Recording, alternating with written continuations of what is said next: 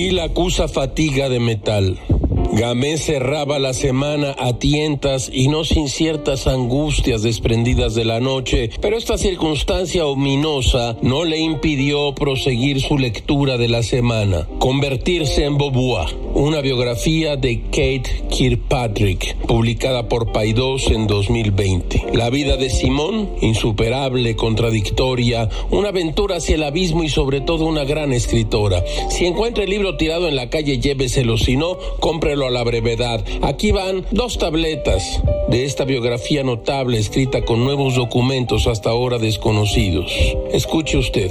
Desde la muerte de Simone de Beauvoir en 1986 han salido a la luz nuevas cartas y diarios que ponen en duda algunas suposiciones. Tras publicar en 1983 las cartas que le escribió Sartre, Beauvoir perdió a algunos amigos por hacer públicos los detalles de su relación y cuando en 1990 se publicaron con carácter póstumo su diario de guerra y sus cartas a Sartre, muchos se sorprendieron al enterarse de que Beauvoir no solo había tenido relaciones lésbicas, sino que además se había relacionado con mujeres que eran antiguas alumnas suyas. Y la correspondencia con Sartre también revelaba el carácter filosófico de su amistad, así como la influencia de Beauvoir en la obra de su compañero. Pero esto último suscitó menos comentarios.